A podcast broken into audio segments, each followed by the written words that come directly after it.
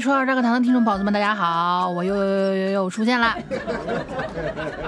前两天冬至啊，我不知道各地的习俗一样不一样，反正我们北方就是泛指这个秦岭以北，我们这边是吃饺子，因为有一种说法叫冬至不端饺子碗，冻掉耳朵没人管。哎，我知道我们北方吃饺子这个习俗呢，让某晚会弄得确实是大家挺烦的，这甚至还上升到了团结这个，说动不动就我们一起包饺子。我非常不赞成这种以偏概全的方式啊，但是呢，不得。就不能否认，不可否认，饺子在我们北方人的这个心里的地位确实还是蛮高的。我自己也喜欢吃，你就想啊，那不用不用就菜了，一顿饭连主食带菜什么都有，它方便呀，对不对？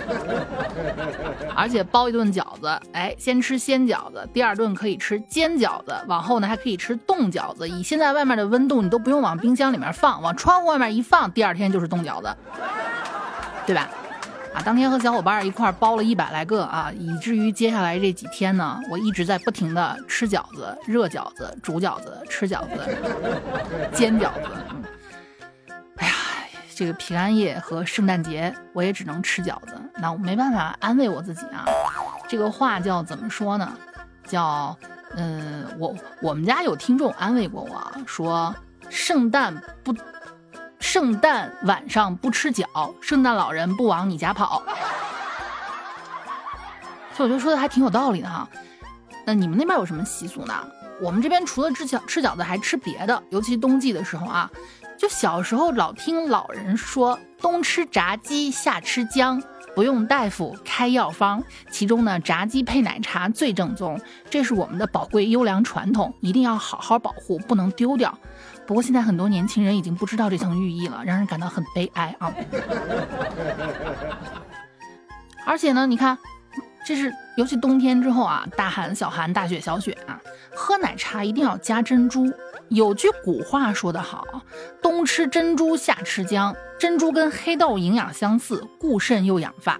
咱们老祖宗呢认为秋冬是寒冷的季节，所以要多喝热奶茶啊。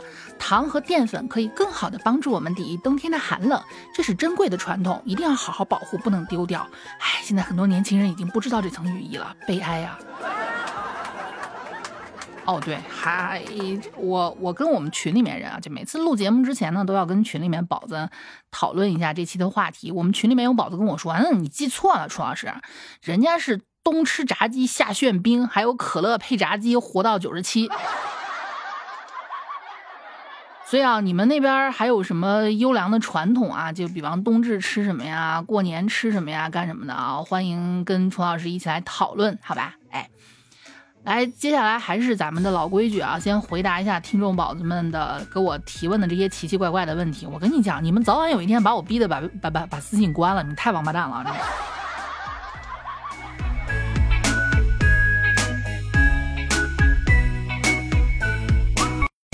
午夜时分，月上枝头，谁为谁心疼？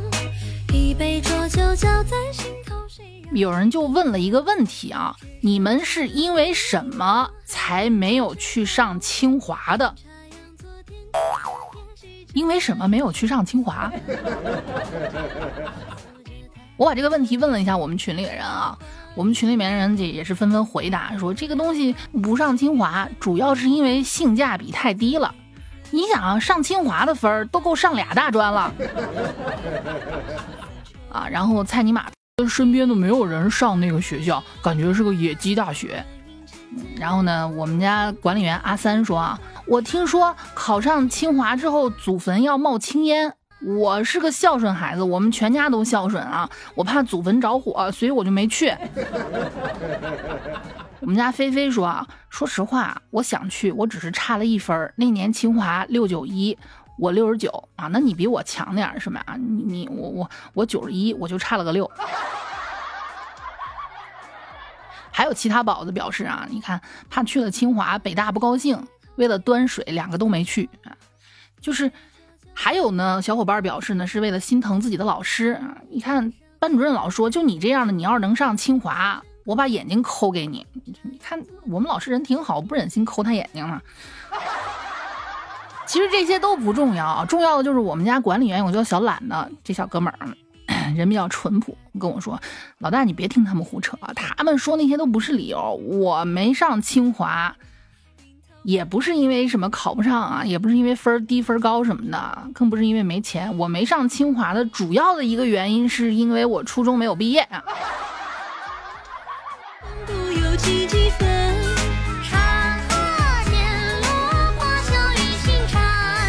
知道这些回答能不能给你们一点参考？好吧，其实众生平等，大家都一个屌样，谁能看不起谁啊？是吧？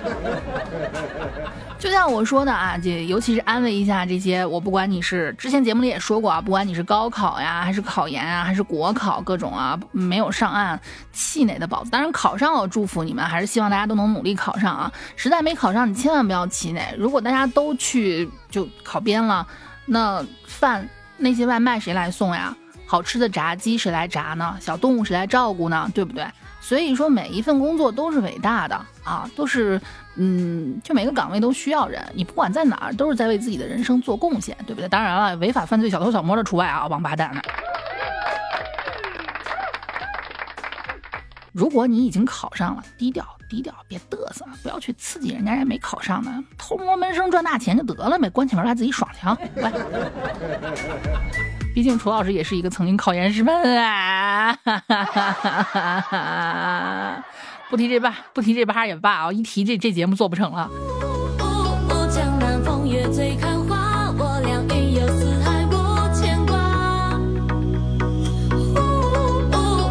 说到低调，有宝子私信问我，楚老师，你说全国最低调的是哪个地方的人？呃，最低调的。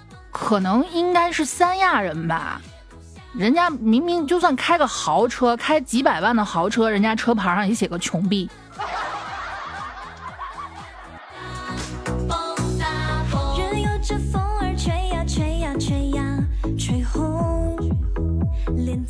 还有这种，哎，咱我就我我经常鼓励你们啊，不管干什么，哪怕深陷低谷，也一定要有努力、昂扬、斗志向上的这样的。气势对不对？你要相信生活嘛，它是一个圈。你倒霉了，你总会是这话叫怎么说啊？叫否极泰来，对吧？这宝子就问我啊，楚老师，我想请教你一下，我真心请教。我今年二十五，已婚，小孩一岁了，媳妇儿专职在家带小孩儿，我一个月工资四千五，每个月都要就基本都是月光，一分也攒不住，日子还过得紧紧巴巴的，每天压力很大。看到这儿，楚老师本来想安慰他一下，我告诉他生活总会越来越好的，只要你努力哈。他后面给我来了个急转直下，他说：“楚老师，我想问一下啊，就就这种情况，我还我我我我还能再包一个二奶？呃，这叫穷什么不能穷二弟是吗？”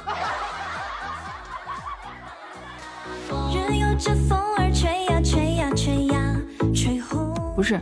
什么二奶能看得上一个月四千五？我想问一下。那我他妈的，我就祝你成功吧啊！嗯。楚老师半身不遂，为什么都是下半身不遂？你看过林正英老师的僵尸片吗？你看那些穿着清清朝服的僵尸啊，他们那种是上半身不遂，好吧啊？看事情不要看表面啊。楚老师，我为什么不太喜欢去银行呢？这个问题我只能跟你说啊，我说，嗯，这么说哈，嗯，我也不喜欢去银行，为什么呢？具体这个话我不好跟你说的太透，你只要理解一下啊，就是，嗯，太监为什么不喜欢去妓院？想明白了你就知道怎么回事了，好吗？嗯。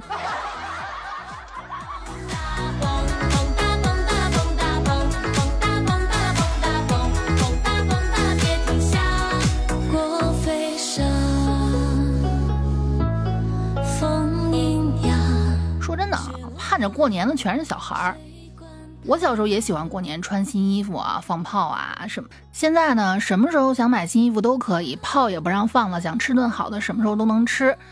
过个年就还像我上期节目说的一样，压力太大。一到年底啊，做一下年度总结，会发现啊，又荒废了一年，求事儿也没有办成。不是我有心想扎你们的心，让咱一起扎个心吧，对吧？啊，来看一下啊。二零二三年度打工报告，有人听段子，有人照镜子。二零二三年度打工报告，这一年，你说了八十四万七千九百五十三遍，不想活了。最后统计死亡率高达百分之零。这一年，九百七十六次暗下决心，明天老子到了公司就提离职，再也不受他们的鸟气了。但是依旧坚持到了十二月，决定等明年再说。这一年，你一共发送了九百八十七万六千五百三十二次，哈哈哈哈哈哈哈哈哈，超越全国百。儿逼！你以为自己情绪变得稳定，性格逐渐开朗，其实是因为你已经疯了。这一年，你坚持最久的事情，骂人。以前骂人可能因为你素质低劣，但是今年你骂的每一个人都他娘的是他们活该。还记得十一月二号那一天吗？哦，那一定是个特殊的日子。这一天，你加班加到晚上十一点四十分。下了地铁之后，连续扫到三辆故障的共享单车，最后气急败坏，决定徒步回家，抑制不住身体的疲惫和内心的委屈，想通过买一份家常家里极的豪华配置烤冷面来安慰自己，结果发现烤冷面的老板下班下的比你早。据不完全统计，这一年你一共被拉进四百零七个工作群聊，回复好的，收到，好的，OKK。一一一次数高达七千五百六十二次，其中五千三百二十次后面都带了波浪号，并创下一天内对着 PPT 文档使用时间超过十二小时，期间打开招聘软件四十三次，最后只做了两页（括弧含标题页）（括弧完了）的历史记录。这一年，你依旧保持晚上很需要爱，但是白天想把所有人都杀了的高贵单身状态。这一年里，你做过最激烈的床上运动。就是更换床单、被罩、四件套，以及被子盖翻了，躺在那儿不想急，把它横过来。这一年，通过打工养活了老板、房东、外卖员、快递员，请对自己说一声辛苦了。你的二零二三年度关键词是发疯，未来的日子，请继续保持这份热爱吧。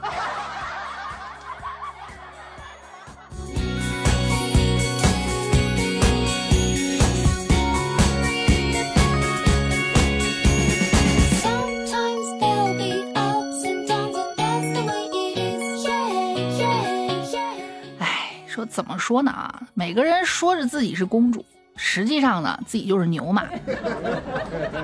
有些人生在罗马，有些人生来就是牛马。这些年轻人真的很辛苦，生活丧里丧气，工作不顺心，爱情没着落，想脱单没对象，想辞职没积蓄，是吧？现实生活是贫穷限制了一切，硬生生在互联网大喊：“谁偷走了我的富贵人生啊？谁偷走了这个东西？”我也想问啊，谁偷走了我的富贵人生？是不是？但如果有了钱，年轻人的生活啊，瞬间变成四个字叫随心所欲啊！我记得曾经有一次我去看那个，就是我觉得我自己抑郁了。你们也知道，楚老师常年抑郁症哈，我也就是不想拿这个事儿说事儿，因为网上人一旦谁过得不顺，哪个网红就说哈我抑郁症了，等我当上大网红再说吧。你们再努努力啊，我我再说自己抑郁了。反正我去看医生，医生问了问我的近况，跟我说你没抑郁，你挺健康的，你就真的是过得不好啊。那今天呢，跟大家科普一些新成语吧，好吧啊，就一些成语用在打工人身上，真的特别的合适。哎，我不光教英语，我还教成语，来，小宝贝儿，小宝贝儿记好哈。我都不敢想象啊，你说我现在这脾气又差，又焦虑，又暴虐，骂人还巨难听。我给我自己的人生标杆就是永远年轻，永远骂人难听，啊，永远生理期吃冰，永远爱发神经，说的就是我啊。不习惯你麻烦习惯一下，好吧。敢想，如果一旦我有了钱，我将会变成一个多么温柔、多么可爱、多么柔情似水、多么有深度、多么对吧？对这个社会有用的可爱的小女孩，是不是？生活无非就是被薪水扼住喉咙的一个日常。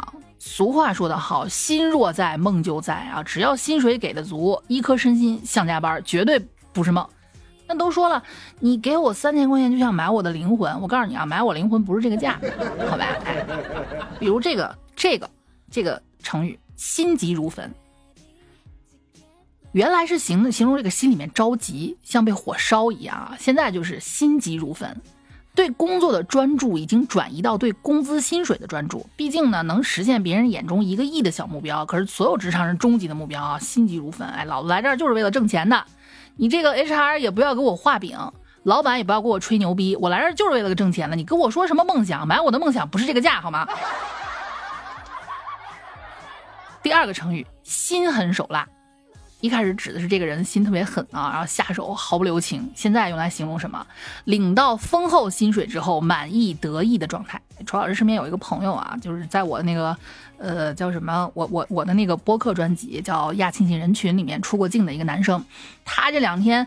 之前我们一块儿出去吃饭都是 A A，他这两天大包大揽的，我请你们喝咖啡，我请你们吃米饭，吃吃炒菜什么的，啊，这点的以前舍不得的馆子，一问才知道十三薪发下来了。这应该是大部分人的一个现状啊，领到薪水之后心满意足嘚瑟的那个状态，对吧？啊，浑身洋溢着老子有钱啊，我王老五，我发热了。这种欢乐暴发户的气息，继而推着购物车大杀四方啊，剁手之快，看稳准狠，堪比双十一，仿佛那个钱不是钱一样。注意啊，如果你们也有这个毛病的话，悠着点好吗？就我认识的大部分人，大部分单身的人，现在是什么状态啊？没有对象，在外面飘着，大城市啊，租个房子，养个猫或者养个狗。刚发薪水就容默认吧，默认如果你发薪水，呃，就是你是一号发薪水，无所谓。你如果十五号发薪水，以十五号作为月初，好吧？月初你吃，月中狗吃啥你吃啥，月末你把狗吃了，该攒攒攒，好吧？你就怎么说呢？不给自己攒娶老婆的这个本儿，你多少是不是也得攒一攒自己的棺材本儿？这话虽然说的不好听啊，但你多少也得留着点儿，是吧？嗯，反正你别别别跟蔡尼玛似的啊！蔡尼玛给不给自己留本儿我不知道，他是真不给自己留后路。周末公司聚餐的时候啊，他之前那个单位他为什么离职了？因为那个老板也不能算老板吧，就是他上面的一个小领导真的很不靠谱啊。呃，大部分人是好的，你如果真遇到这种人的话，你要么举报他，要么离开他，好吗？就他们之前那个小领导干了个啥？说突然跟他说，哎。我记得你在云南那边有朋友吧？听说清明前后古树普洱茶要上市了。哎呀，我年纪大了，我没喝过，也不知道好不好喝。这话什么意思？不就明目张胆跟你要吗？啊，咱也不知道蔡尼玛是真傻还是怼回去了。我宁愿相信他真傻。蔡尼玛，不是您记错了，我那个朋友是柳州的，他那儿棺材做的不错。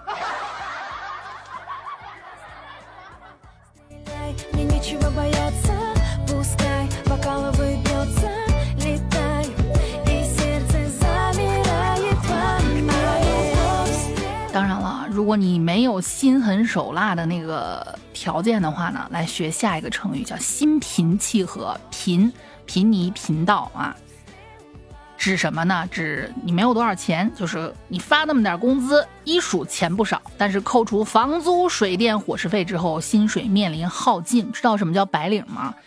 这钱一领啊，房租一交，水电费一交哈，或者房贷一还，这钱也就没了，这白领了嘛，白领。